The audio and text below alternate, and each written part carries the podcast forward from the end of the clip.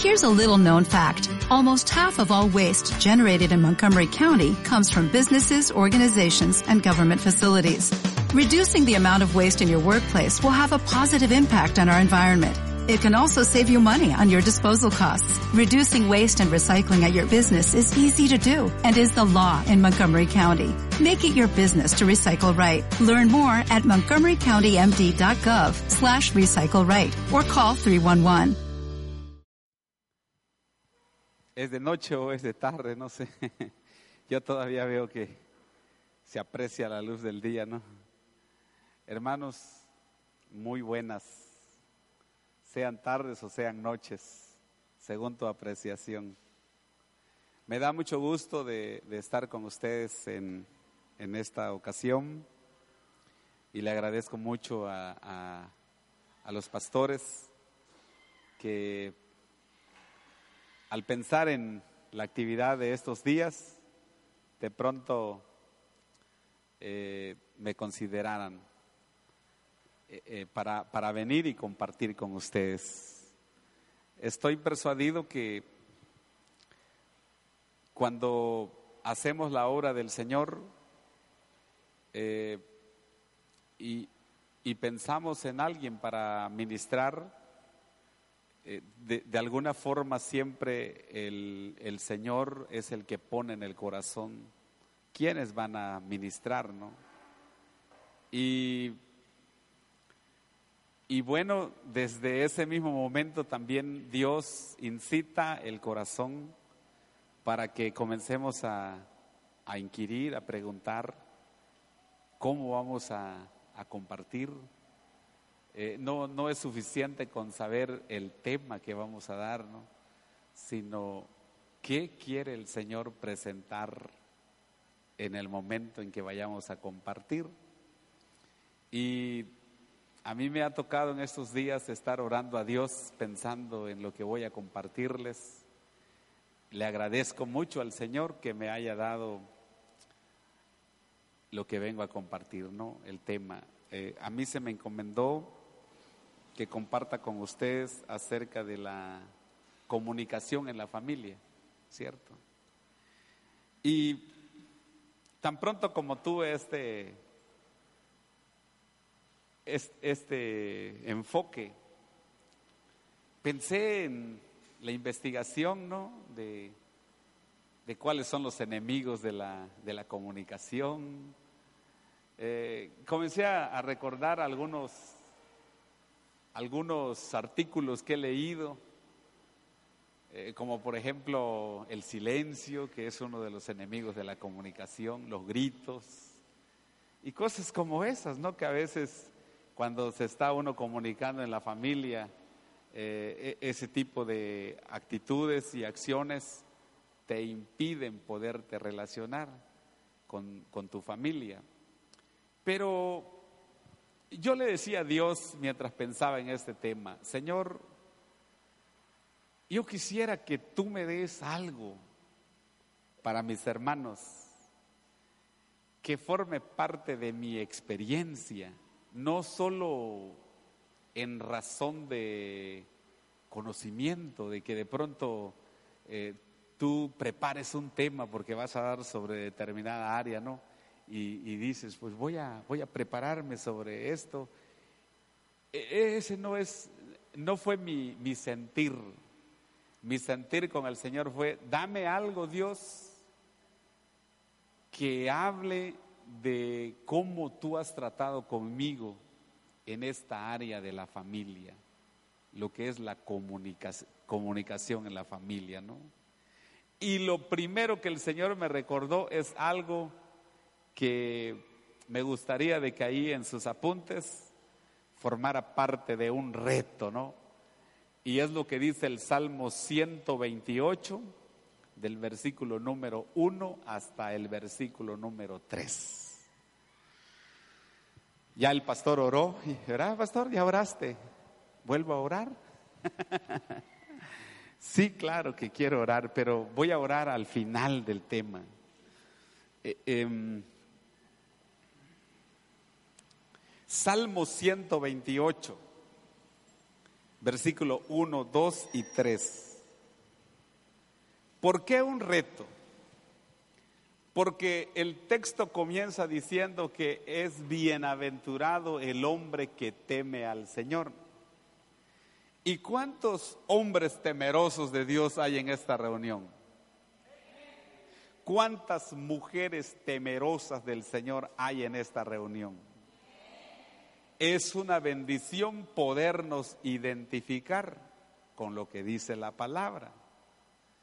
Pero lo que quiero señalarles de esta porción que acabo de invitarles a leer es lo que dice el versículo número 3. Dice, tu mujer será como vid que lleva frutos a los lados. ¿De qué? De tu casa. Y luego hace referencia a los hijos. ¿Y de los hijos qué dice? Tus hijos como plantas de olivo alrededor de tu mesa. Y desde ahí para mí ese siempre ha sido un reto.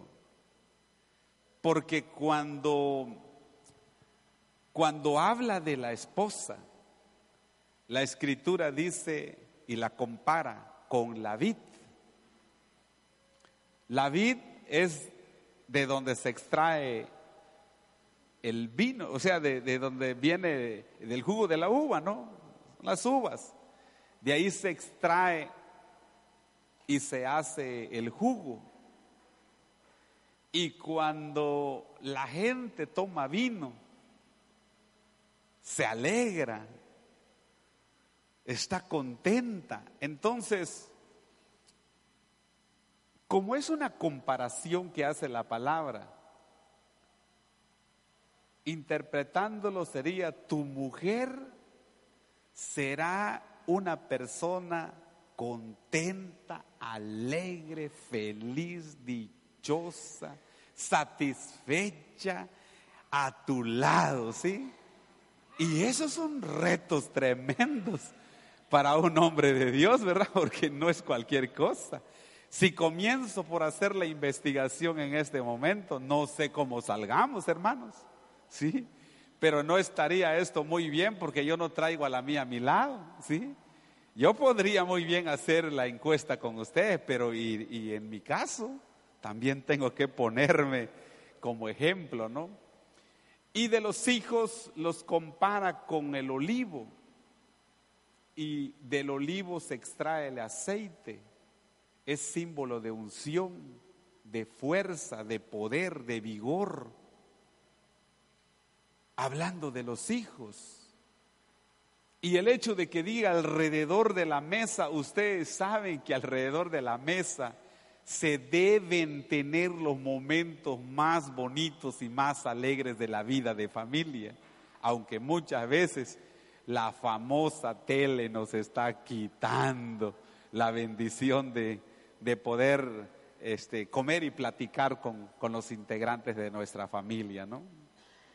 No sé usted, la verdad es que yo planeé muy bien, pero hasta ahora, para serte sincero, no lo he logrado del todo. La, la tele está en la sala y en el comedor no hay tele, pero de vez en cuando, como la sala está amplia, jalamos la mesa a la sala y quedamos enfrente de la tele.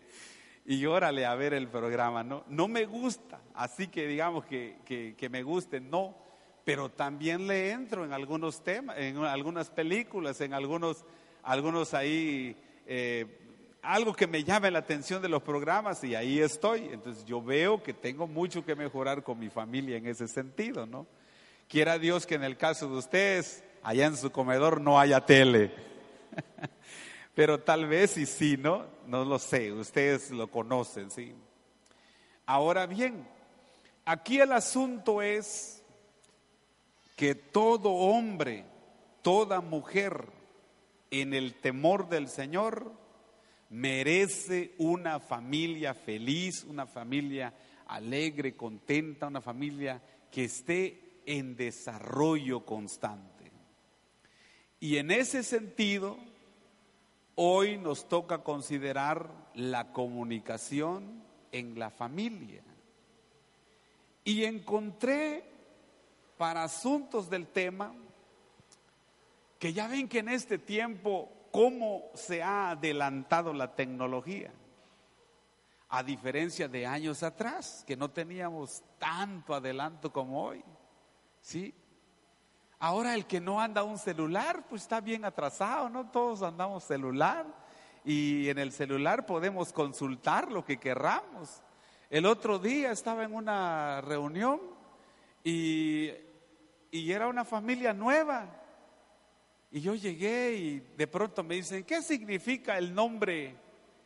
Era un nombre relacionado con el nombre de mi hija pero tenía un agregado, un prefijo ahí. Eh, eh, el nombre de, mi hija es Dara.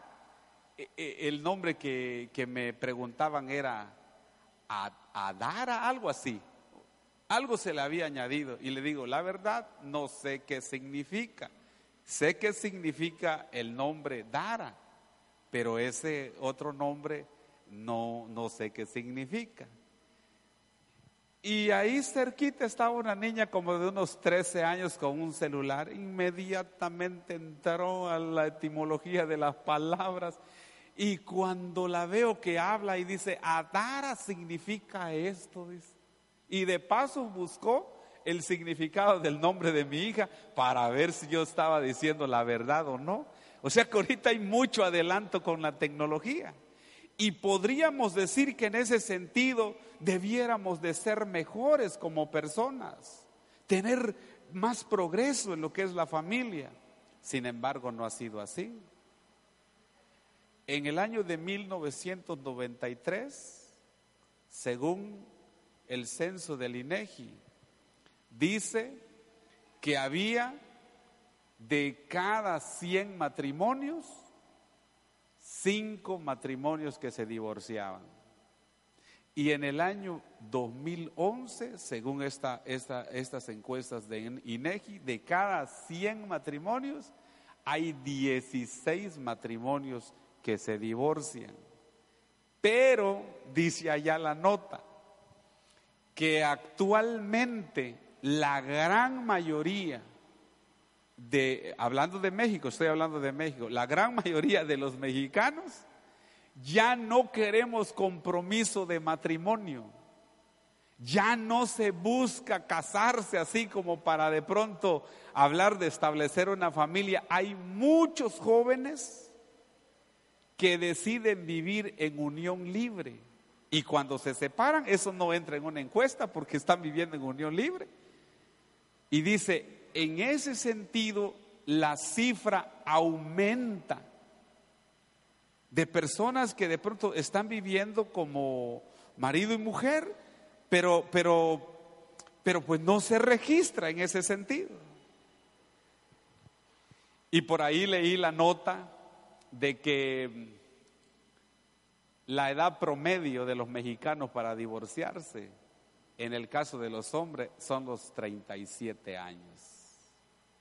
Así que dije, Señor, ya pasé por allá, dije, no, ya, ya estoy, ya, ya de alguna manera ya salía. Y la edad promedio de las mujeres es de 34 años. Si usted tiene 34, no, no le voy a decir tenga cuidado, ¿no? El Señor le va a preservar, no va a pasar nada. Igual si usted tiene 37, no se preocupe, va a salir adelante, ¿sí? El Señor le va a ayudar.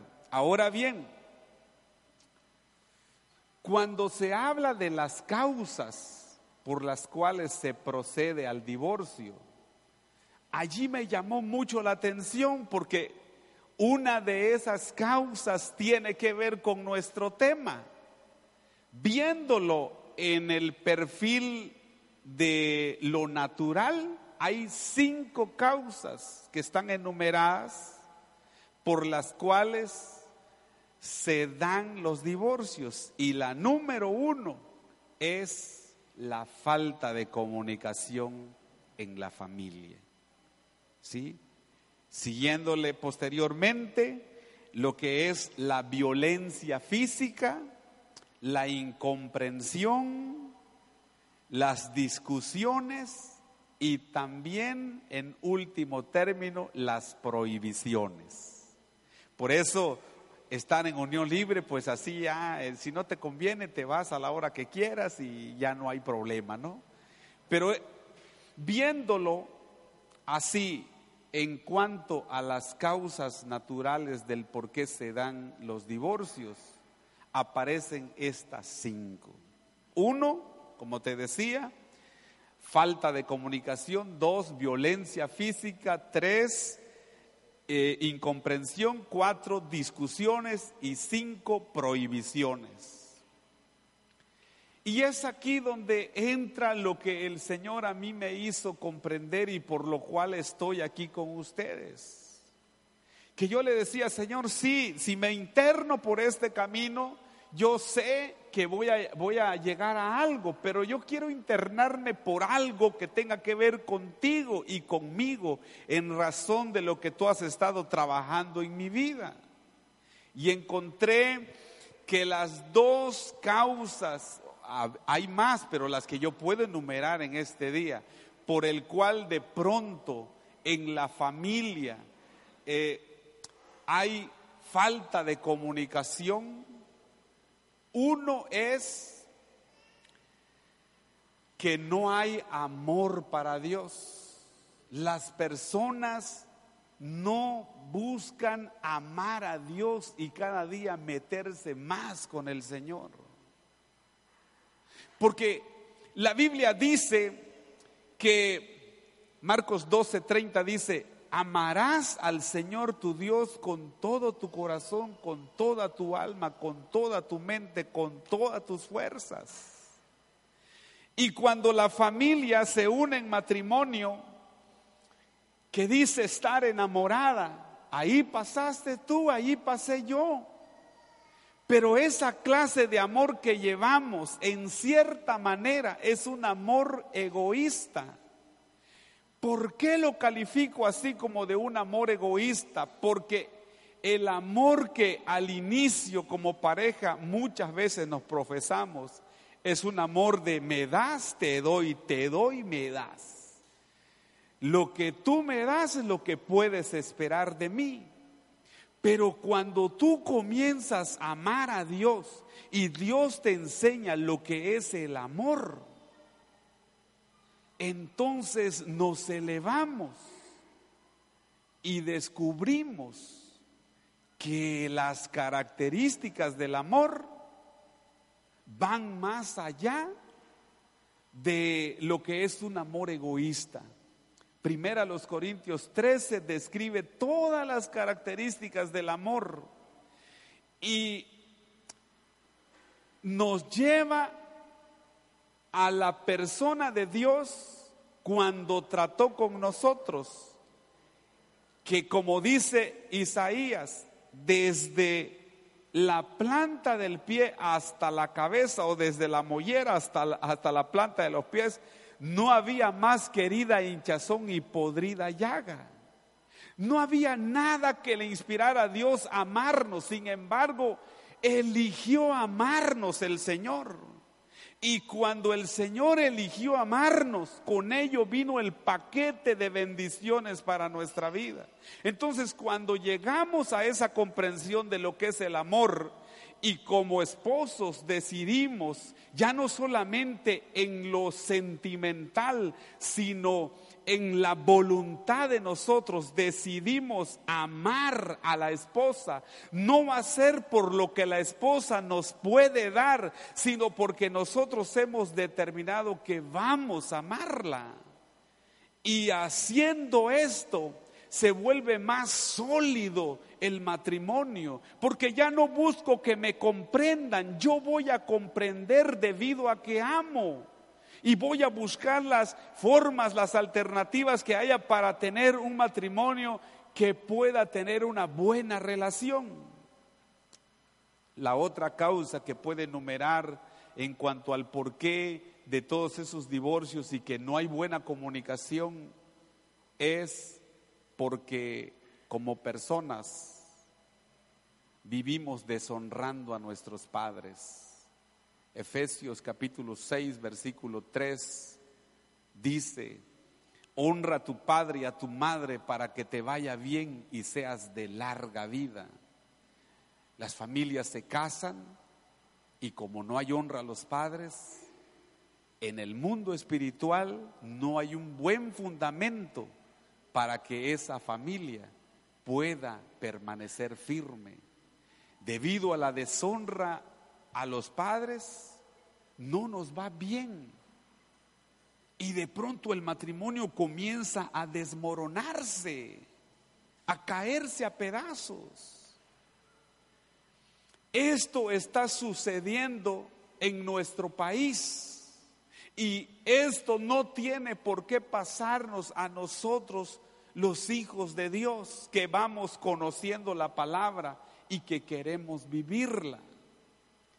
Entonces, pensando en el tema que vengo a compartir con ustedes, la comunicación en la familia, encontré tres cosas que quiero remarcar con ustedes en esta tarde, que me han servido y por lo cual hasta el día de hoy, gracias a Dios, está en pie mi matrimonio.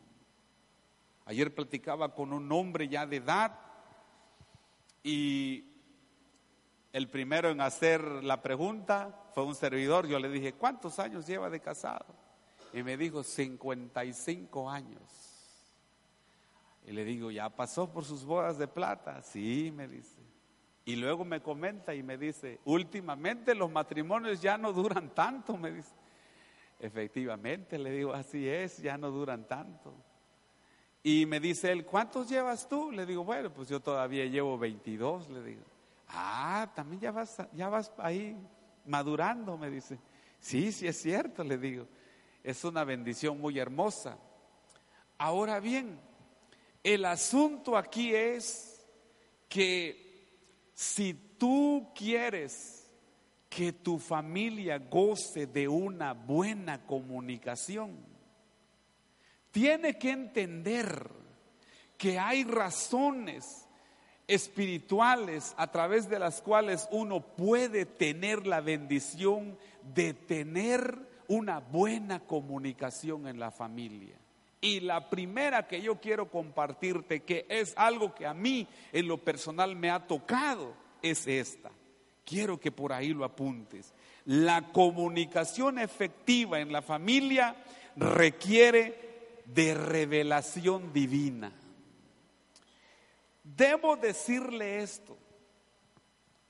Hoy en día hay menos analfabetismo en México, hay más gente preparada. Sin embargo, con todo y la educación que se tiene en los momentos en que surgen problemas en la familia, no se sabe lidiar con las soluciones. Y quisiera decir que esto solamente es allá afuera, pero no es cierto, aún entre nosotros. Muchas veces las fuertes discusiones se dan porque no hay revelación del Señor. Sentimos que el matrimonio está apagado, está estancado, no va hacia adelante. ¿Sabe por qué?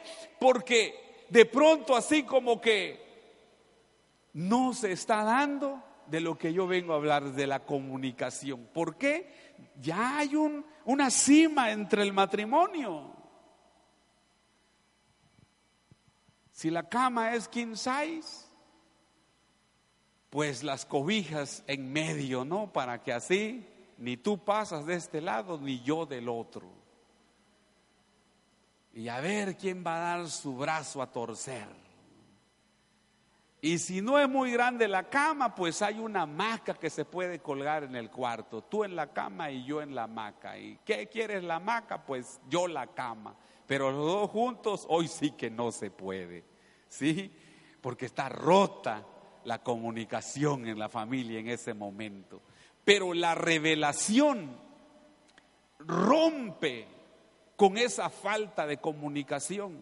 Y esa falta de comunicación la tenemos para con Dios, para con la familia, para con todos en un momento determinado. Por eso este principio a mí me gustó mucho y, y es porque yo lo he visto en mi vida. Vamos a Génesis capítulo 28, del versículo número 10 hasta el 22. Ahí tenemos un ejemplo muy claro de cómo la revelación sirve para desarrollo y para crecimiento. Se trata de un joven llamado Jacob, que él va en obediencia a lo que sus padres le dijeron, queremos que te vayas a nuestra parentela. Por ahí vas a buscar mujer, no queremos que tomes mujer de estas tierras, le dijeron, porque ya con la nuera que tenemos de tu hermano Esaú nos basta, ¿no? Y no, nos queremos que vayas a, a la tierra de nuestros padres, de ahí vas a tomar mujer. Y Jacob va de camino, pero dice que allá en ese lugar donde le agarró la noche, él decide acostarse a descansar. Yo sé que usted conoce esta historia. Quiero resaltar solamente lo que tiene que ver con nuestro tema.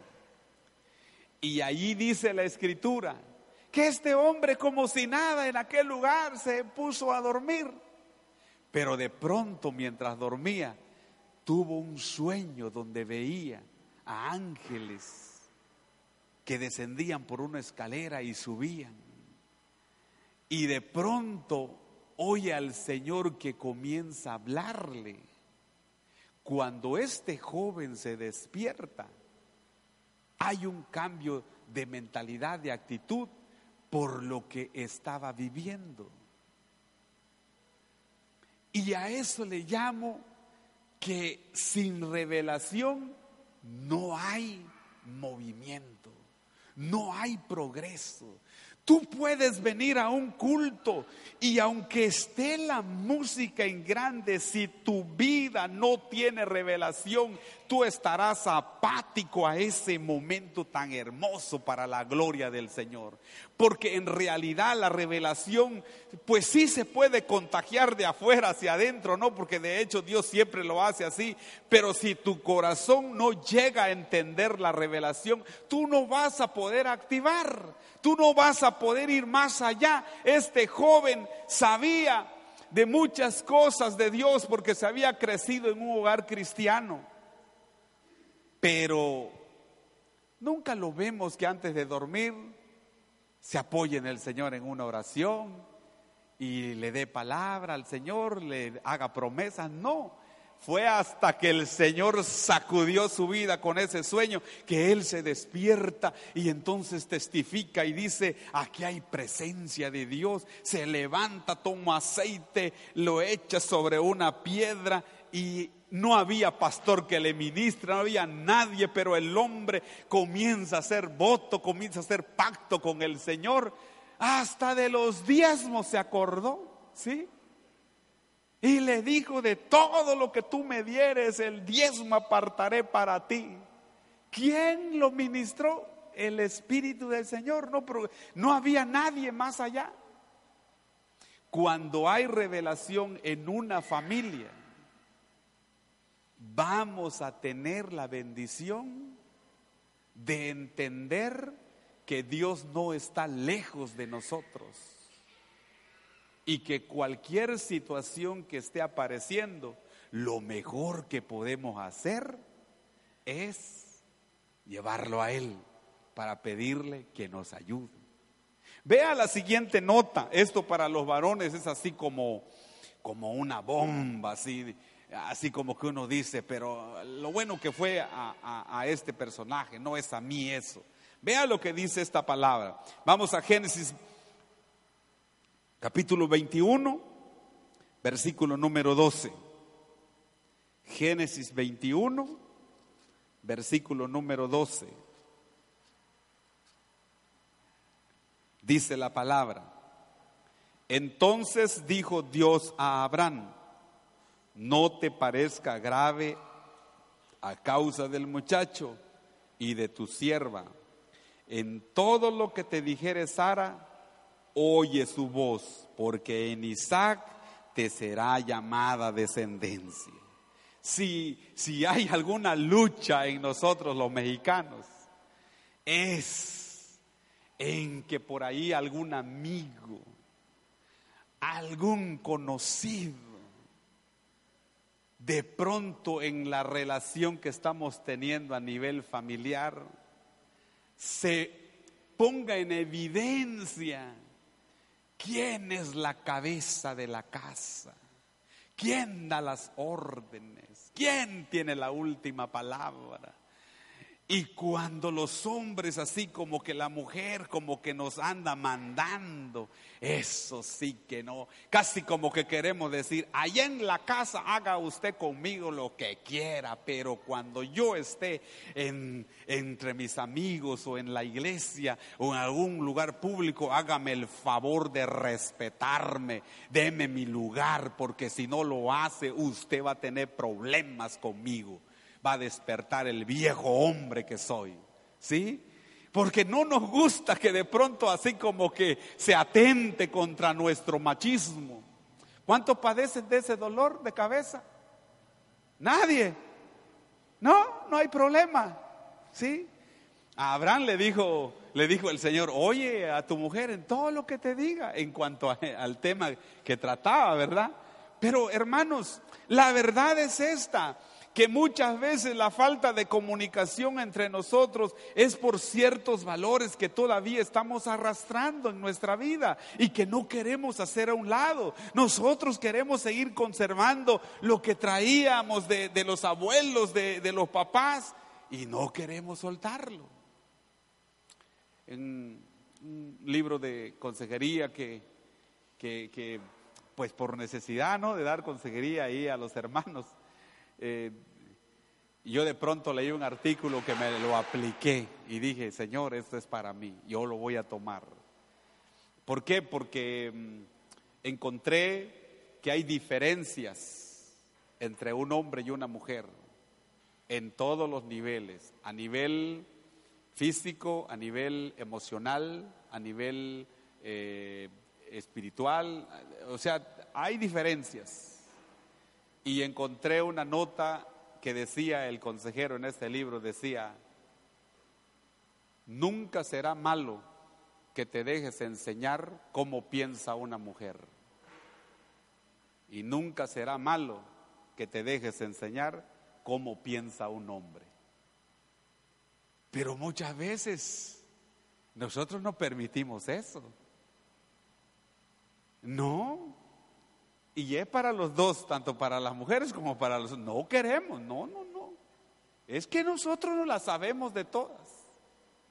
Y ya hasta la esposa sabe algunas actitudes cuando nosotros nos quedamos silenciosos, ¿sí?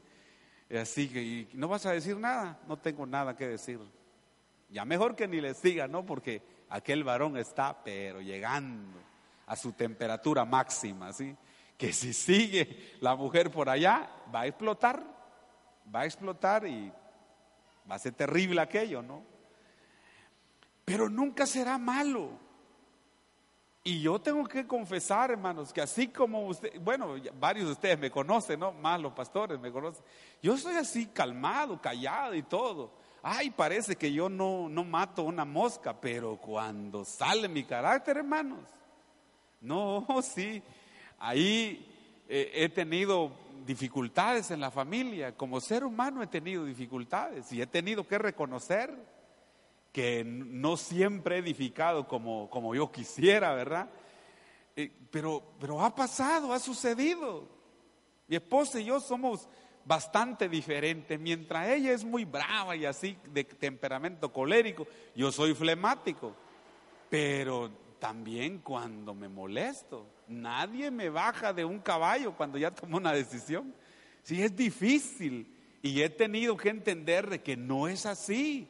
Que a veces ahí con todo y que yo diga que así es, muchas veces la misma revelación del Señor me invita a los cambios y será sabio que yo le crea al Señor, que tengo que hacer esos cambios. ¿Quiere usted progresar en la comunicación en su familia? Entonces esté dispuesto a recibir la revelación del Señor. La revelación del Señor nos llevará muy lejos hoy en día. Y por causa de que no hay revelación para las familias de México eh, por, por vivir lejos del Señor, no está viendo el progreso que se quiere. Pero los hijos de Dios Bendito sea su nombre porque tenemos acceso a la revelación del Señor. ¿Cómo? Pues la palabra ahí está impresa, la podemos leer. Cuando venimos a estudios como estos o en las predicaciones de los domingos o prende usted enlace y están dando una enseñanza, hay tantas maneras hoy en día de cómo uno puede ir recibiendo conocimiento. Revelación es conocimiento, lo que de pronto uno no sabe y de pronto el Señor te lo revela, te lo da a conocer y te comienza a mover para que vayas hacia adelante. Y las familias necesitamos algo así. Lo segundo que quiero compartirles, de que si usted quiere una comunicación buena en su familia, si usted quiere ver progreso, que no se detenga su familia, ¿sabe qué? Es importante que usted le dé la guía al Espíritu Santo de su persona, de su hogar, de todo lo que tiene. El Espíritu Santo no nos ha sido dado para que sea una doctrina y que sepamos lo que la Biblia dice de la palabra y hasta allá. En realidad el Espíritu Santo nos ha sido dado para que sea quien nos guíe. No estamos solos al abrazar el camino de la fe. Lo tenemos a Él para que nos guíe hacia lo que es el diario vivir. Y si nosotros dejamos que el Espíritu Santo comience a guiarnos, lo primero que va a hacer el Señor es correcciones. Y es lo que muchas veces no nos gusta. Vea lo que dice Juan 16 del 7 al 10. La palabra del Señor dice que el ministerio del Espíritu Santo iba a ser convencernos de tres cosas muy importantes que se generan en, en, la misma familia y que nosotros necesitamos que cada día seamos convencidos para tener una mejor comunicación en la familia. Uno, dice la palabra, que el Espíritu Santo nos iba a convencer de pecado. Dos, nos iba a convencer de juicio. Y tres, nos iba a convencer de justicia. Y estas tres áreas en nuestra vida muchas veces las damos como cosas ya hechas por el Señor, pero mientras estemos aquí, estamos lidiando con lo que es el viejo hombre. Cada día el Espíritu anhela que seamos revestidos del nuevo y cada cosa que nos esté estorbando, él está dispuesto a quitarlo de nosotros, a hacerlo a un lado para que podamos ser mejores personas. Pero si no nos dejamos ministrar por Él, entonces vamos a estar limitados.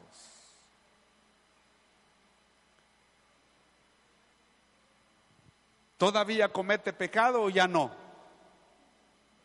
¿Le gusta que se lo señalen o no?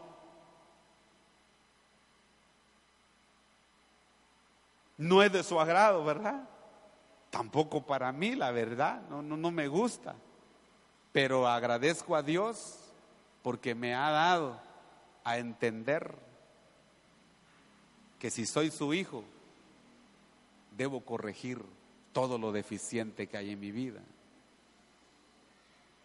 Y al darle lugar al Espíritu Santo, Él va guiando en cada área de nuestra vida. Y si se quita el pecado que está dominándonos, de justicia, dice la escritura, por cuanto voy al Padre y no me veréis, esto tiene que ver con la fe. Creer que la mirada tierna del Señor está acompañándote cuando estás haciendo la vida de familia.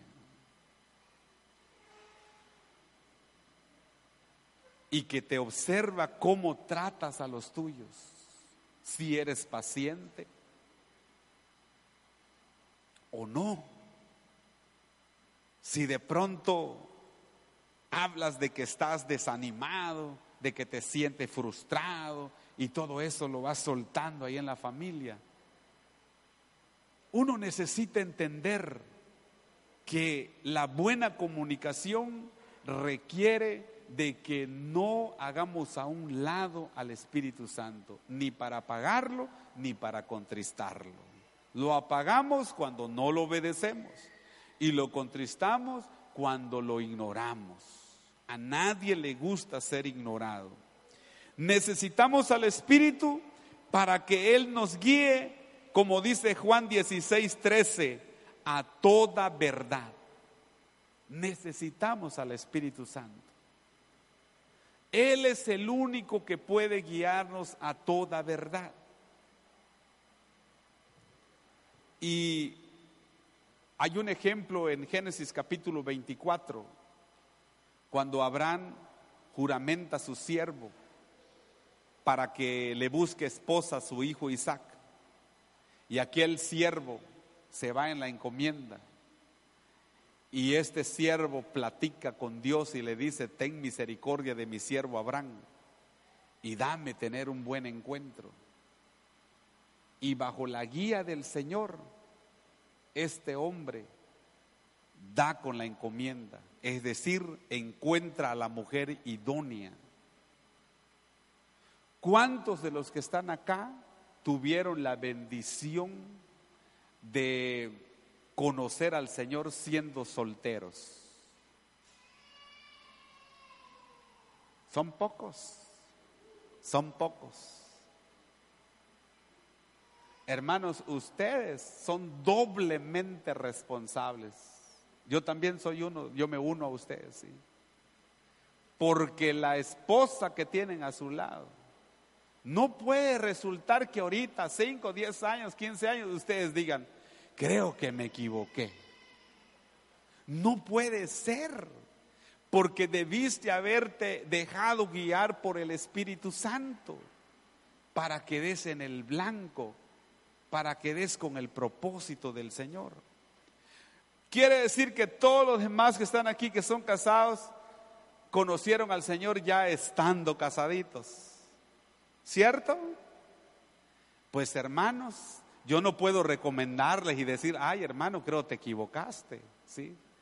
Y que yo diga, no, pues hermano, este, pues piensa muy bien si la mujer te responde o no te responde. No, no, no, no.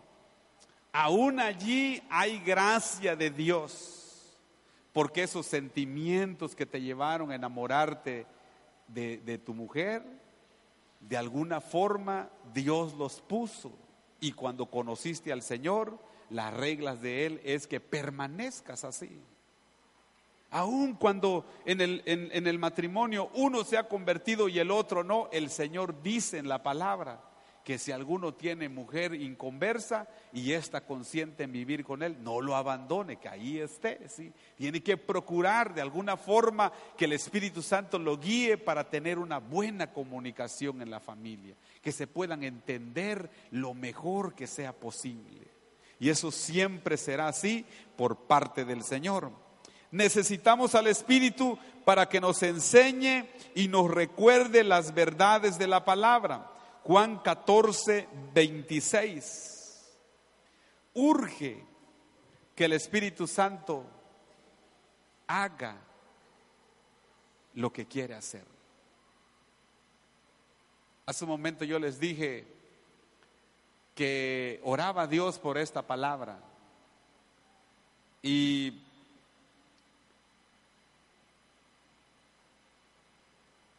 y al igual que ustedes en algún momento en la familia las cosas no han estado bien. Yo puedo recordar por lo menos unas dos anécdotas de mi vida en donde mi esposa y yo de pronto no coincidimos. Sencillamente las cosas se pusieron al rojo vivo. ¿sí? Y cuando vi que ya no aguantaba más, tomé las llaves de mi vehículo bajé las escaleras, prendí el carro y así como con ganas de desaparecer, tomar la carretera salir cuando menos mínimo a Escárcega o a Ciudad del Carmen y ahí hospedarme por allá y a que se me pase lo molesto que estaba porque la situación no estaba saliendo bien. Prendo, ya voy a salir. Pastor, ¿qué pastor en ese momento? No, en ese momento no quiero pastorear a nadie. Yo, yo mismo estoy ahí con mis luchas, ¿no? Prendo. Y me dice el Espíritu Santo, ¿a dónde vas? No lo sé, le digo, pero yo quiero irme, no, yo no quiero seguir ahí discutiendo con mi esposa por eso. Y me dice él, apaga y regrésate. Ay, Señor, ¿acaso tú quieres que yo siga peleando con mi mujer? Apaga y regrésate. Y reconozco que más regresé porque digo, no vaya a ser que mi esposa vaya a hacer una locura o algo. Digo, apagué y regreso. Entro a la casa. Yo pensando, no, ahorita va a haber problemas. Hermano, el Espíritu Santo ya estaba haciendo una obra tremenda en el corazón de mi mujer. ¿Sí? Ese día fue una reconciliación muy hermosa, muy linda, porque Él lo hizo. Y obviamente que yo me la guardé, no, o sea, Dios mío. ¿Y qué si uno sale con su terquedad? No, no, Señor, yo qué voy a regresar allá si ahorita no se puede ni hablar con esta mujer, yo mejor me voy. ¿Sí? No, no, no. Me regresé y ese día pude aclarar con, con mi esposa el malentendido, las dificultades. Ese día la pasamos maravillosamente por causa del Espíritu Santo en nuestras vidas. En otra ocasión, la situación era bastante tensa. Y ahí no solo prendí el carro, sino que lo saqué del garage. Y ya voy a la primera cuadra. Regrésate, me dice. Como ya yo había vivido una experiencia así, le digo, está bien, Señor, me regreso. ¿A dónde voy a ir? Si no, no, no hay un llamado de Dios para salir. Sencillamente hay una lucha, hay un altercado, ¿sí? Me regreso y otra vez la gracia de Dios. Porque oír al Espíritu es bendición en nuestras vidas. Él nos libra de peligros. Hace muchos años aunque esto tiene que ver con otra área. Este, yo me estoy confesando aquí pecador, hermano. Yo no sé cuántos santos hay acá que digan ahorita, ay, pastor, y tú, pastor, y te está usando Dios. Sí, bueno, yo creo que me está usando, ¿verdad? Y si Él lo está haciendo conmigo, claro que lo puede hacer contigo, ¿sí? Él puede hacerlo porque quiere hacerlo, pero querrás sincerarte el día de hoy que muchas veces ahí en tu hogar tú como que dices, ¿qué Espíritu Santo? Espérame allá en la puerta, déjame atender esto a mi manera. La venganza es dulce y órale que ahí te comienzas a desquitar. No, no, no.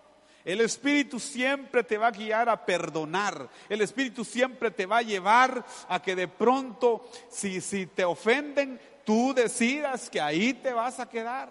¿sí? Que ahí vas a permanecer. Y el que se va a molestar es el diablo, porque va a decir, no, mira, pero ¿cómo es que te dejas que te hagan esto, te hagan lo otro? Pero tú sabes quién te va guiando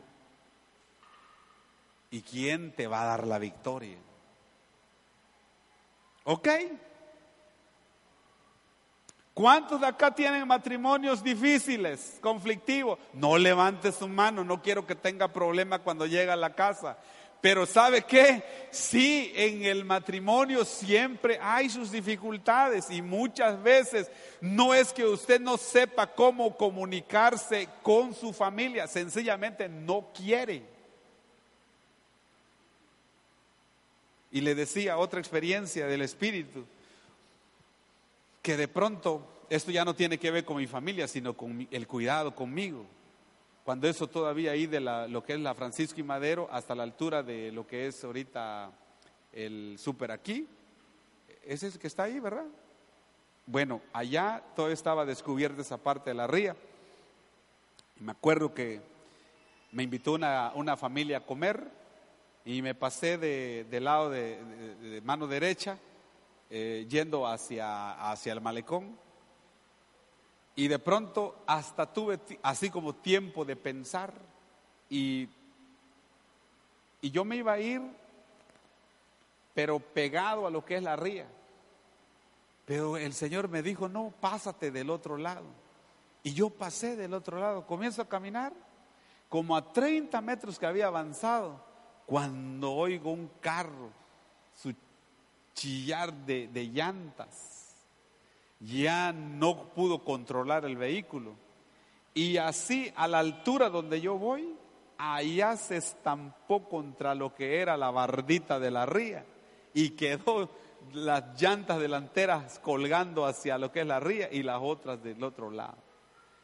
Y entonces, así de momento, pues tú te paras para ver el accidente, pero luego me hace entender él y me dice, justo ahí vas a ir tú, cuando sucedió este accidente.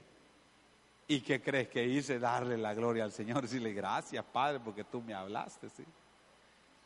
En la familia suceden problemas, dificultades, en donde si nos dejamos guiar por el Espíritu de Dios, podremos salir adelante. Muchas veces lo que Él nos pida hacer no va a ser fácil. Yo recuerdo que mi hijo pasó por problemas en su adolescencia muy fuertes y por asesoría de, de mi pastor eh, me dijo, haz una consulta y yo dije, pues la voy a hacer y la hice, pero ¿sabes qué? Lo que me dio a conocer el Espíritu del Señor no fue fácil para mí. El Señor me dijo, tienes que sacarlo de la ciudad. Y le agradezco aquí a mi amigo porque esa vez él también viajó conmigo, ahí su presencia consolándome, porque me lo llevé a, a Sutijá, Guatemala, un año por el peligro que había para su vida. Y no fue fácil, porque vi las lágrimas de mi mujer, las lágrimas de mis hijas, viendo que uno, un miembro de la familia tenía que irse por un año. Pero fue la indicación del Señor. Y ahora que veo de qué manera Dios nos está recompensando en razón de nuestro hijo, pues ¿cómo no estar agradecido a Dios que nos está guiando, hermanos? Ahora muchos jovencitos están llegando allá con Él que tienen problemas por donde Él ya pasó. Muchas mamás se acercan y le dicen, eh, mira la conducta de mi hijo, él llega a la casa y nos comparte y nos habla de lo que está viviendo, el pesar que de pronto llega a su vida por el ministerio de, con las personas que está tratando, pero nosotros sabemos que es Dios el que lo hizo. Entonces, este segundo principio no lo pase por alto. Si usted quiere buena comunicación en su familia, déjese guiar por el Espíritu del Señor. No lo contriste y tampoco contristará a su esposa. No lo apague y usted verá cómo el Señor le permite de pronto ver a los hijos entrar en obediencia la Biblia dice que lo que sembramos, eso cosechamos. Desobedecemos al Espíritu. ¿Qué quiere usted cosechar como resultado? Que también se dé desobediencia ya. Y usted está hablando y aconsejando y dice, pero es que mi hijo no le entra lo que le aconsejo. ¿Y cómo? Si hemos abierto una puerta a la desobediencia y no le damos el lugar al Espíritu del Señor. Cuando se lo damos, se lo toma y comienza a guiarnos. Y siempre lo va a hacer bien. No lo va a hacer a medias. Lo va a hacer bien. Yo me acuerdo hace unos días, allá en la iglesia, a veces el Espíritu del Señor es así. Estamos en una reunión y de pronto te da una palabra de ciencia, ¿no? Y ese día el Señor me dio una palabra de ciencia para dos personas de la iglesia. Y estaba predicando y de pronto no, ya no te puedes contener, es el Espíritu. Y me dices, pero así, una exhortación a la persona que cambie de conducta. Y la persona llorando, porque el Señor le estaba hablando a través de mi vida. Pero lo que les voy a decir, esto es lo que de pronto sale como enseñanza extra, ¿no? Porque después de unos días la persona corrigió su, su vida, vio la bendición del Señor y llegó conmigo y me dio este testimonio. Me dijo, pastor, cuando usted me soltó esa palabra, ¿se acuerda? Sí, yo sentí que el Señor me estaba hablando. Pero yo qué hago salir del templo y me agarran como tres personas y me dijeron, ay hermana, ¿cómo te habló el pastor? Yo no lo soportaría. Si a mí me llegan a hablar así, hmm, creo que me voy de la iglesia. No lo soportaría. Pero como ella sabía que era palabra de Dios para su vida, ella misma le dijo, no, hermana, le dijo, esa palabra, ¿sabe usted cómo me ha ayudado? Y así como que las otras personas se quedan de esa manera, ¿no? Pero el Espíritu está ansioso de hablar a nuestras vidas. Lo único que como nosotros, así como que si voy a la iglesia, que me traten bien. Y no que me vayan a querer decir algo que no me guste, porque entonces sí, Señor, yo hasta ahí no aguanto. Oiga, ¿sabe qué? Tranquilo. Si usted quiere sumergirse en la vida de Dios, el Señor ha dejado el Espíritu Santo para que nos hable a la hora que quiera, no solamente cuando usted lo desee. ¿sí? Lo último que he notado en este tiempo es como que nosotros le decimos, voy a hablar en lengua, Señor, pero a las 8 de la mañana, después de eso ya no. O voy a hablar en lengua, Señor, pero hasta el domingo que yo llegue allá y de pronto eh, me des palabra, entonces este, yo como recibo en lenguas, a la barraca que te pero toda la semana ese profeta no fluye en la presencia del Señor, algo le está pasando. Y la comunicación, acuérdese, primero es con el Señor y luego se va a dar de una manera muy hermosa entre nosotros. Y por último, la comunicación efectiva requiere de la renuncia a nuestro interés personal para comprender a nuestra pareja. Y esto no es cualquier cosa. No es cualquier cosa. La mayoría de los matrimonios hoy en día se están casando para que los complazcan, para que los sirvan, para que los consuelen. Y no se ha entendido que me estoy casando para que yo complazca, para que yo sirva, para que yo consuele, ¿sí? Para que yo dé, no para que me den.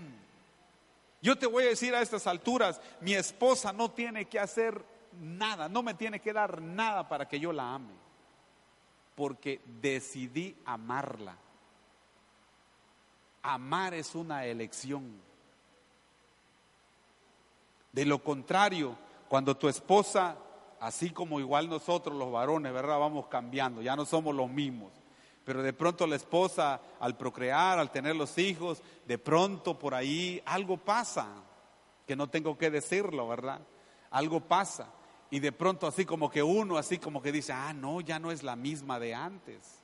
Ha tocado ver a matrimonios que de pronto su pareja pierde un, miembro del cuerpo, una pierna, ¿sí? Y ahora va a andar con ella, pero ya no tomadita de la mano. Ahora va a tener que llevarla en una silla de ruedas. Pero no por eso vamos a tratar mal a nuestra pareja.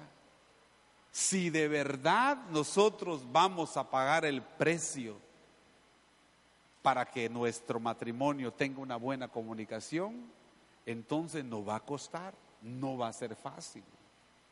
Lo que a todos nos cuesta trabajo es lo que el Señor Jesús nos ha enseñado.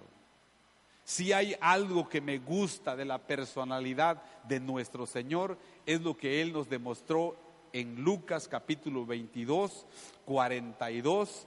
En todo ese párrafo, cuando Él entra a lo que es ese, ese lugar para orar antes de ir a la crucifixión y dice la escritura que al postrarse en oración, él dijo, Padre, si es posible que pase de mí esta copa, pase, no como yo quiero, sino como tú quieres.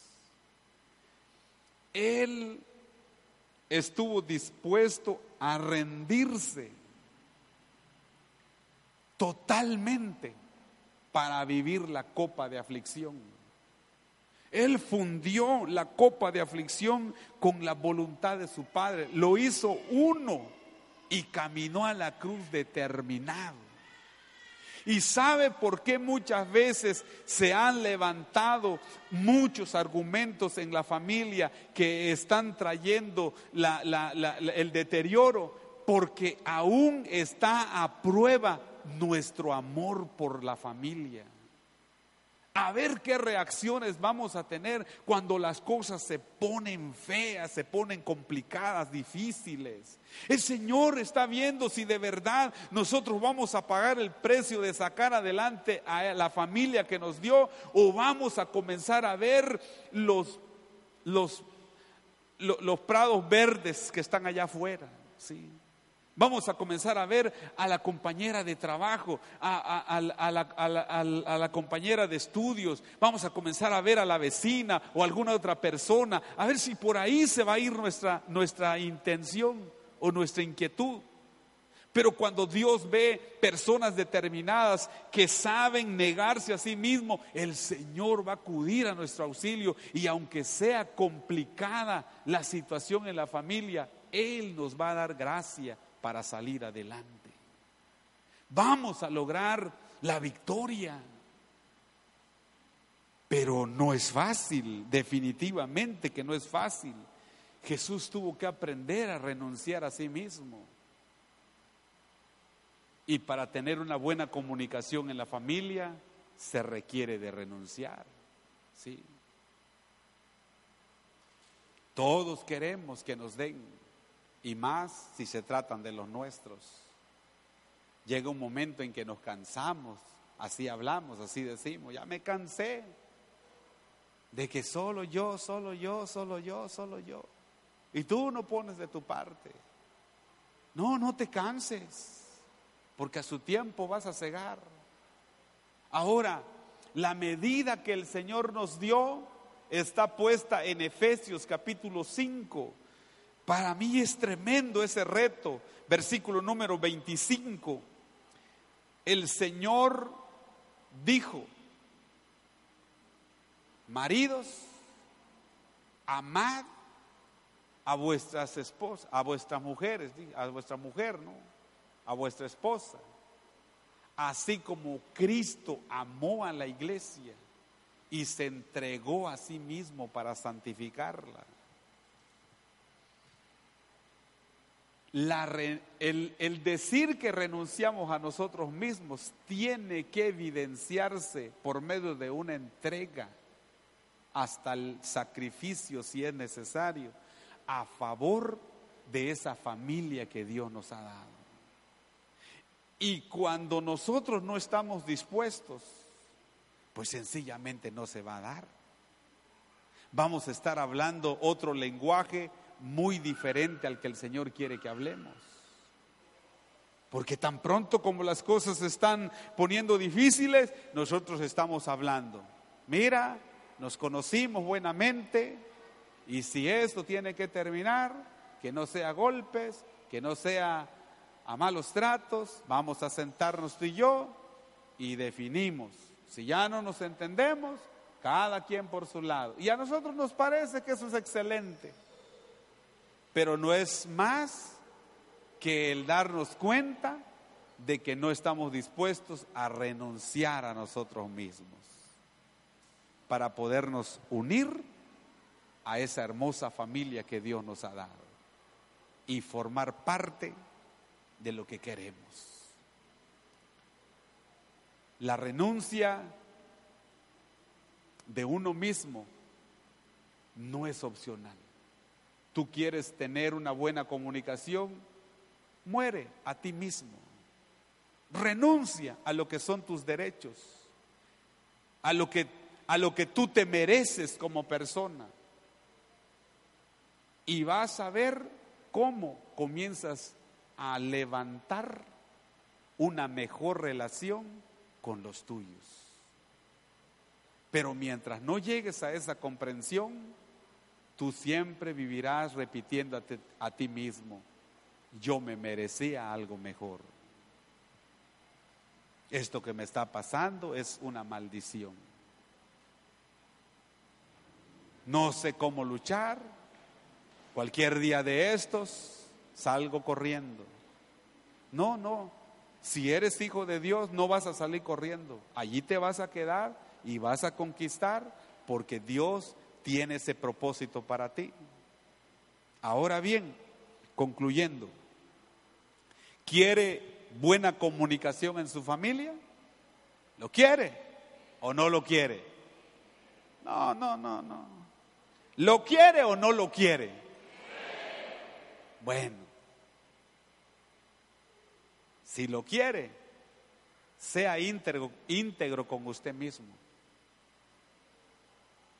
Y por esta palabra lo que quiero decirle es que analice su vida pero analícelo a conciencia, no así de manera superficial. Para empezar, pregúntate quién eres. ¿Tienes dos camisetas o una? Alguien decía por allá, ¿cómo vería usted, dice, que los que son así de esos que, que le gusta el fútbol, ¿no? y de pronto dice, vayan a ver un partido de su equipo favorito y lleven lo que es el short o el pants de la chiva, dice, y lleven lo que es la camiseta de la América, dice, que entre al, al, estadio así, con su, con su ropa, una parte de chiva y otra parte de águila. ¿Cómo vería usted a tal persona? ¿Qué cree que harían los aficionados con una persona así? No la va a pasar bien. ¿Por qué? Porque esa persona no está definida, no se sabe si le va a la Chiva o le va a la América, no. Tiene que definirse bien. Entonces, cuando yo le digo que usted tiene que ser íntegro en su manera de, analizar bien lo que le estoy compartiendo, es porque usted para poder ganar necesita meterse con todo, no una parte. No vaya con una vestimenta al trabajo y regrese con, y, luego se la cambia y viene con otra vestimenta a las cosas del Señor.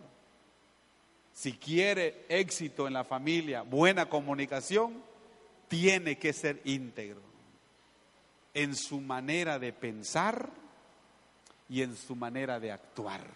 ¿Sí? necesita decirle, ¿sabes qué, esposa? Pues en esta tarde, de todo lo que dijo el pastor, me cayó el 20. Y te voy a decir una cosa. Yo no me he consagrado totalmente. Qué bueno, hermano, que te estás dando cuenta. Las dificultades allá en tu hogar pueden venir porque no te has consagrado. Siempre quieres que las papas fritas truenen, las tuyas, ¿no? Y la de tu esposa como que no, como que allá. O puede ser lo contrario, hermano, porque hoy en día también las mujeres se han puesto así medias con eso de la liberación femenina, cuando de pronto las hermanas ya saben, tú que me pones un dedo encima y yo que te demando, dicen. No, si no era la intención, ¿verdad? Pero ya de una vez te la sentencian así para que y eso mismo a veces al hombre le entra miedo y dice, no, no, no, esta ya se me quiere subir encima. No, no, no. Nada de eso. Sea íntegro con el Señor. Defina bien qué es lo que le está pasando.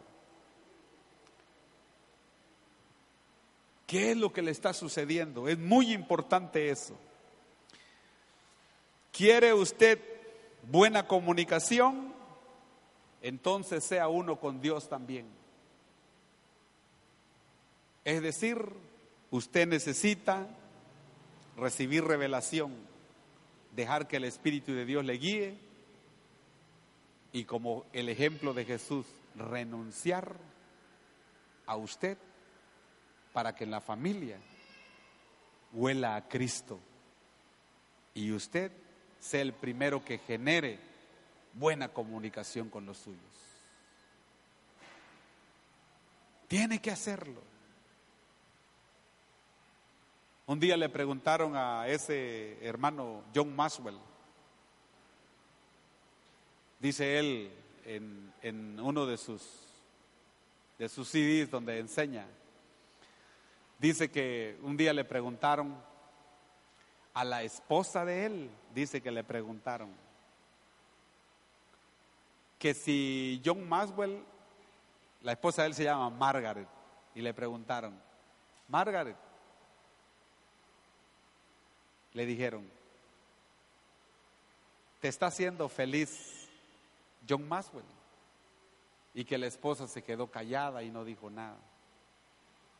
Y dice que él en ese momento, en ese silencio, dice, que él estaba tratando de buscar la puerta más cercana porque no se hallaba. Él quería, ¿no? Que, que de pronto le dieran un mérito, que dijera a la esposa, como no, sí, mi esposo me, me estaba haciendo feliz de esta manera, de esta otra, pero la mujer no dijo nada. Y sigue él su discurso y dice que las personas somos responsables de ser felices, que no debemos de esperar que nuestra pareja nos haga feliz. Nosotros somos responsables de ser felices. Y en ese sentido, te digo, el hecho de que yo te esté diciendo de que debes de renunciar a ti mismo, no es para que no seas feliz. Claro que es para que seas feliz. Porque la verdadera felicidad en sí no es un estado de, ánimo nada más, no, es la unión de muchos valores de los que vas adquiriendo, en los que tú te apoyas en los momentos difíciles, en los momentos eh, en donde parece que no hay camino para seguir y tú puedes apoyarte y tú puedes valerte de lo que conoces, de lo que sabes del Señor, de la presencia de Dios y puedes salir adelante.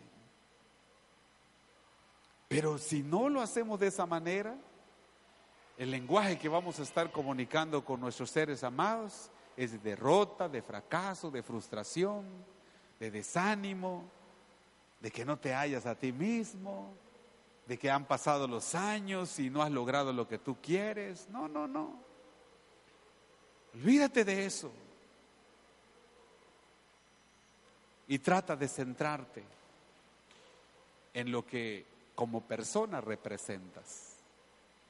¿Eres feliz? ¿O viniste a este estudio para ver si eres feliz? ¿Eres feliz?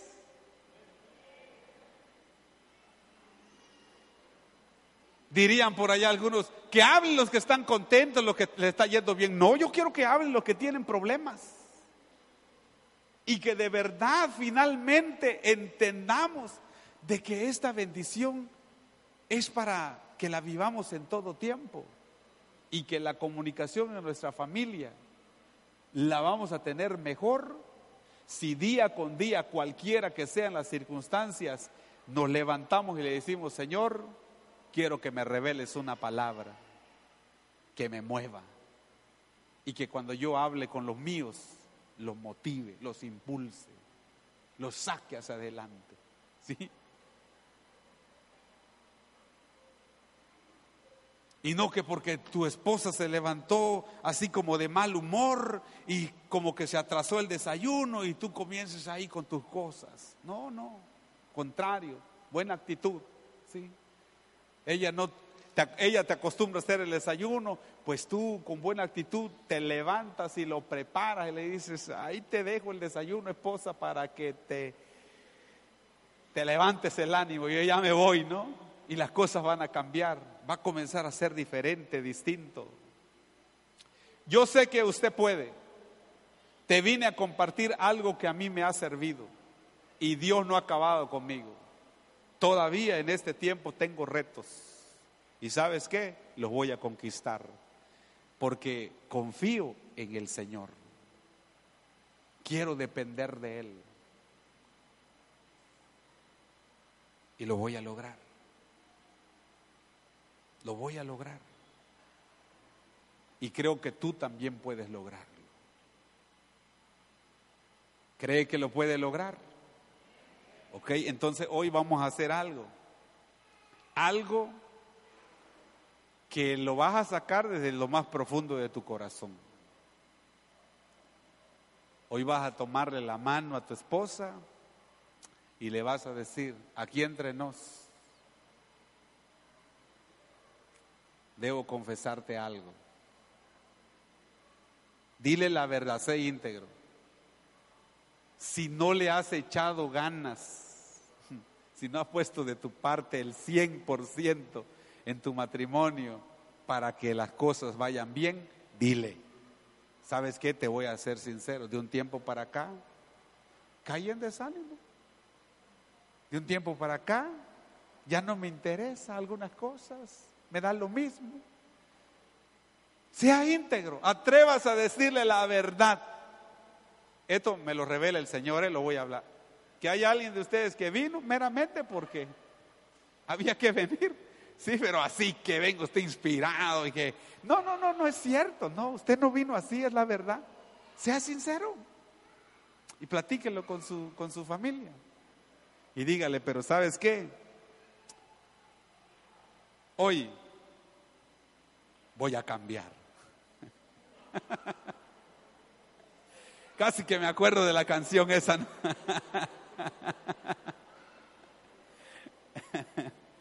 sea sincero. ¿Sabe cuál es mi mayor reto después de lo que sea el ministerio? Que cuando yo llegue con el Señor le diga al Señor, Señor, la mujer que me diste, aquí está. ¿Y sabes qué? De mi parte le eché ganas para que ella sea feliz. Si ella te viene a decir que no fue feliz, pues ya es su problema, pero no es mío. Yo le eché ganas, ¿sí? Yo puse todo lo que tenía que poner. Ya es su responsabilidad de ella, si, si quiere ser feliz o no.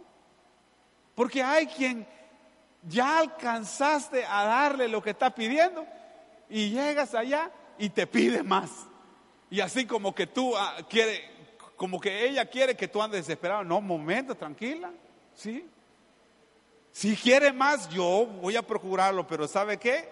Déjeme también tomar mi descanso, ser yo, adorar a mi Señor, gozar con mi Señor, disfrutar con Él. Me recupero y otra vez. Así que hermana, si usted anda media amargada, no le eche la culpa a Él, que también usted es responsable, ¿sí? ¿Ok? Entonces, sea íntegro, dígale, yo me casé bien, esos famosos términos, yo me casé bien enamorada, pero con el tiempo me fui desilusionando. ¿Por qué? ¿Por qué, hermana? Porque él no fue lo que yo esperaba. Sí, tal vez tienes mucha razón, pero Dios siempre ha sido lo que tú has esperado y lo que Dios te podría decir casi es lo mismo. Él ha esperado algo más de ti y tú no has querido dárselo. Así que hoy, en primer lugar, sea íntegro con su pareja. Dígale, yo sé que sí tenemos que incorporar a nuestra vida de familia la revelación del Señor.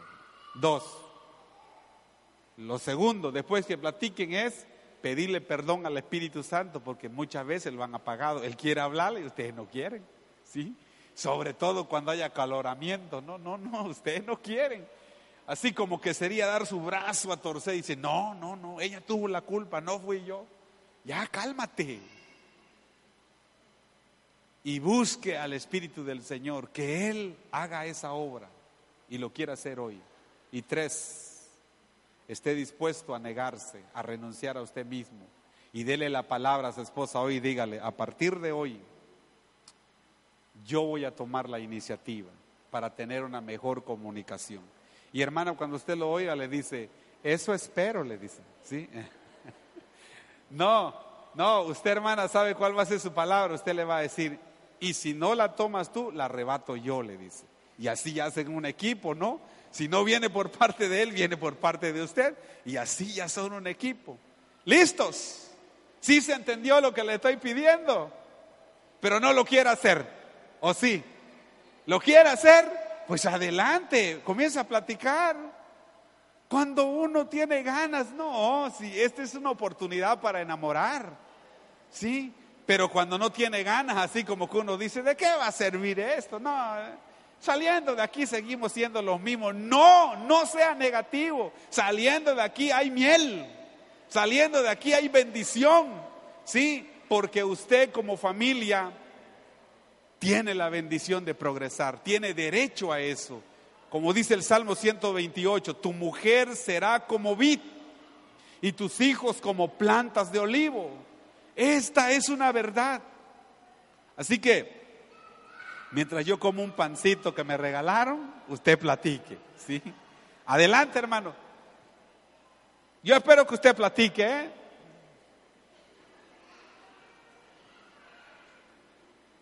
Si no vino su esposa, pero vinieron sus hijos, Platique con ellos, dígale, mira hijo, aquí entre nos, yo le voy a echar ganas. Voy a sacar adelante la relación que tengo con tu mamá, ¿sí? O con tu papá, según sea el caso. ¿Ok? Platique. Hermana, ¿ellos quiénes son, hermano? No, a, a yo, son sus hijos de usted. Ah, yo pensé que Ah, ok. Está bien. Ok. Trate, trate de. Platiquen, platiquen. Si entendió bien de qué se trata, platique, ¿sí?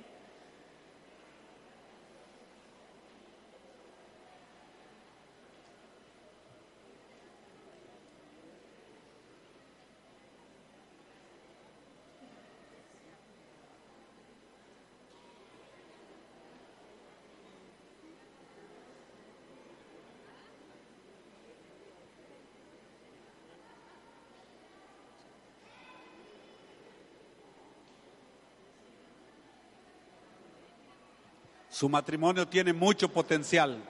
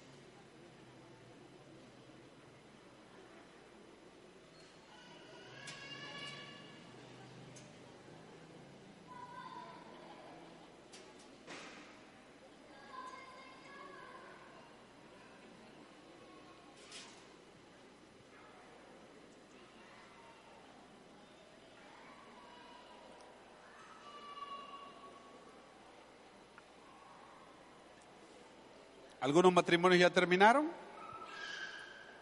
Los que hayan terminado se ponen de pie, se toman de, las manos y buscan al Señor en oración y le dicen, Espíritu Santo, tú fuiste dejado para que nos guíes.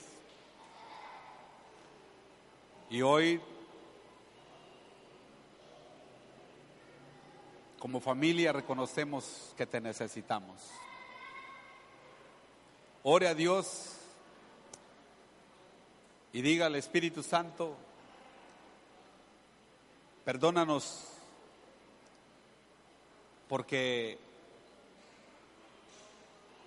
muchas veces no te damos el lugar que tú te mereces. Platique con el Señor. Si ya se puso de pie, platique. Si todavía está dialogando con su pareja, siga, siga haciéndolo. Siga haciéndolo.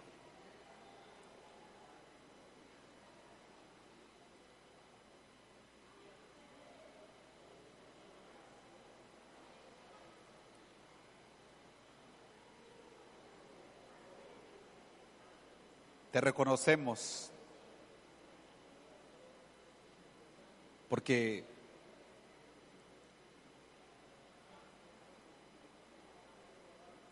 Siempre has estado, has estado con nosotros, Señor. Aun cuando te hemos ignorado, aun cuando te hemos maltratado, tu misión ha sido guiarnos, ha sido enseñarnos, consolarnos.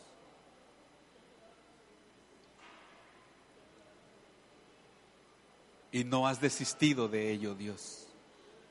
Espíritu Santo, gracias. Gracias porque en los momentos difíciles de la familia solo esperas que alguien disponga sus oídos, su corazón para decirte, Dios, ¿qué hago? Y en ese momento nos hablas. Interrumpes la tempestad y nos das la palabra apropiada, correcta, que nos permite ver el milagro de la bonanza, de que las aguas, por muy agitadas, se hagan calma. Gracias porque has sido tú el que lo, el que lo haces. Pero muchas gracias, querido Señor. Muchas gracias. Y antes de hacer la última oración en cuanto a, a renunciar a nosotros mismos para,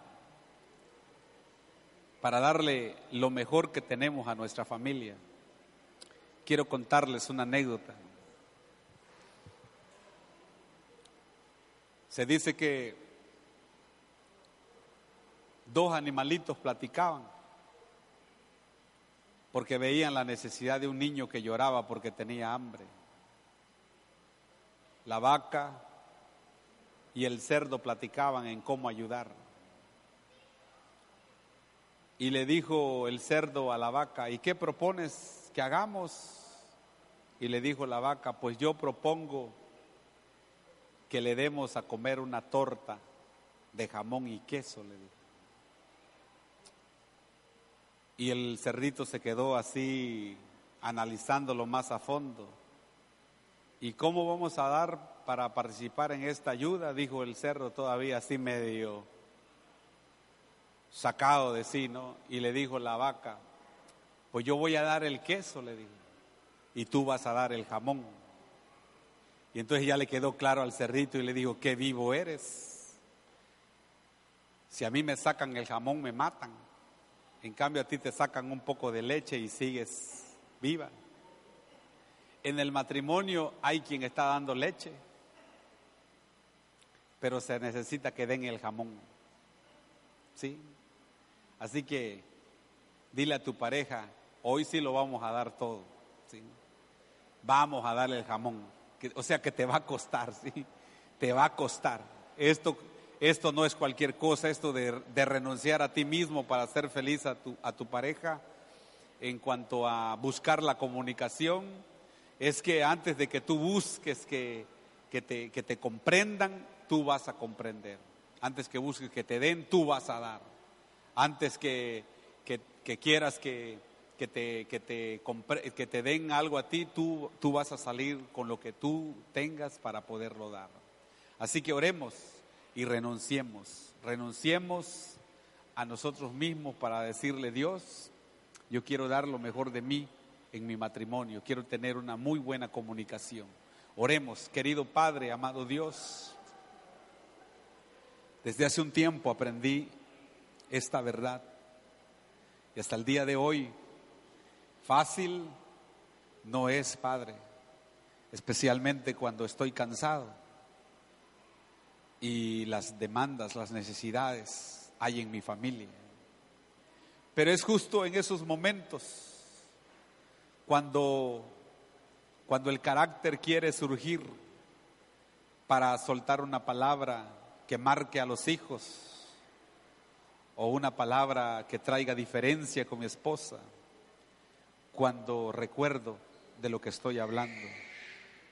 Y Padre, aún ahora mismo, yo te pido que siga siendo asistido por ti, porque quiero tener una muy buena comunicación con mi familia. Quiero aprender a dar mucho más de lo que estoy dando. Deseo, Padre, hacer mi parte para que mi familia siempre goce de la buena comunicación. Muchas veces cuando llegamos a la casa, yo lo he comprobado en mi persona, llego ya cansado, llego así con ganas de echarme en el sofá y ya no oír más nada, sencillamente así como descansar y darme un baño y cenar y comer o comer algo y irme a descansar.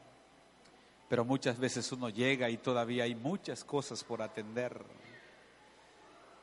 Y es ahí, Señor, donde para tener una buena comunicación se necesita dar, dar todo, todo lo que está a nuestro alcance. Yo te ruego que podamos seguir dando nuestro tiempo, dando la atención que se requiere, dando eh, esa caricia que nuestra familia también está necesitada, esa palabra de aliento, de ánimo, cuando las cosas no salen bien. Ayúdanos Dios, ayúdanos porque muchas veces el enemigo susurra y dice, a ti cuando te han comprendido, Siempre te piden, pero no, no te dan. Y es ahí cuando tenemos que recordar que para poderlo lograr necesitamos renunciar a nosotros mismos. Querido Padre, amado Dios, finalmente te agradezco por esta semilla que me permites compartir con mis hermanos en cuanto a la comunicación en la familia. Muchas gracias, muchas gracias que tu bendición siga reposando en el ministerio de tus pastores, Alberto y Landy, que tu bendición siga reposando sobre cada uno de los líderes aquí presentes, sobre cada una de las familias que están aquí, Señor, y que esta iglesia se distinga por ser sembradora de la verdad, sembradora de la justicia tuya, sembradora de tu amor, sembradora de buenas obras que realcen tu nombre en esta ciudad, Padre. Muchas gracias y que tu bendición repose sobre cada familia representada en esta hora. En Cristo Jesús. Amén. Amén. Que Dios le bendiga, el Señor sea con usted. Y acuérdese, no pida que le den, esté dispuesto a dar. Qué bendición. Dale más potencia a tu primavera con The Home Depot. Obtén una potencia similar a la de la gasolina para podar, recortar y soplar con el sistema OnePlus de 18 voltios de Ryobi desde solo 89 dólares. Potencia para podar un tercio de un acre con una carga. Potencia para recortar el césped que dura hasta dos horas. Y fuerza de soplado de 110 millas por hora. Todo con una batería intercambiable. Llévate el sistema inalámbrico OnePlus de 18 voltios de Ryobi. Solo en The Home Depot. Haces más, logras más.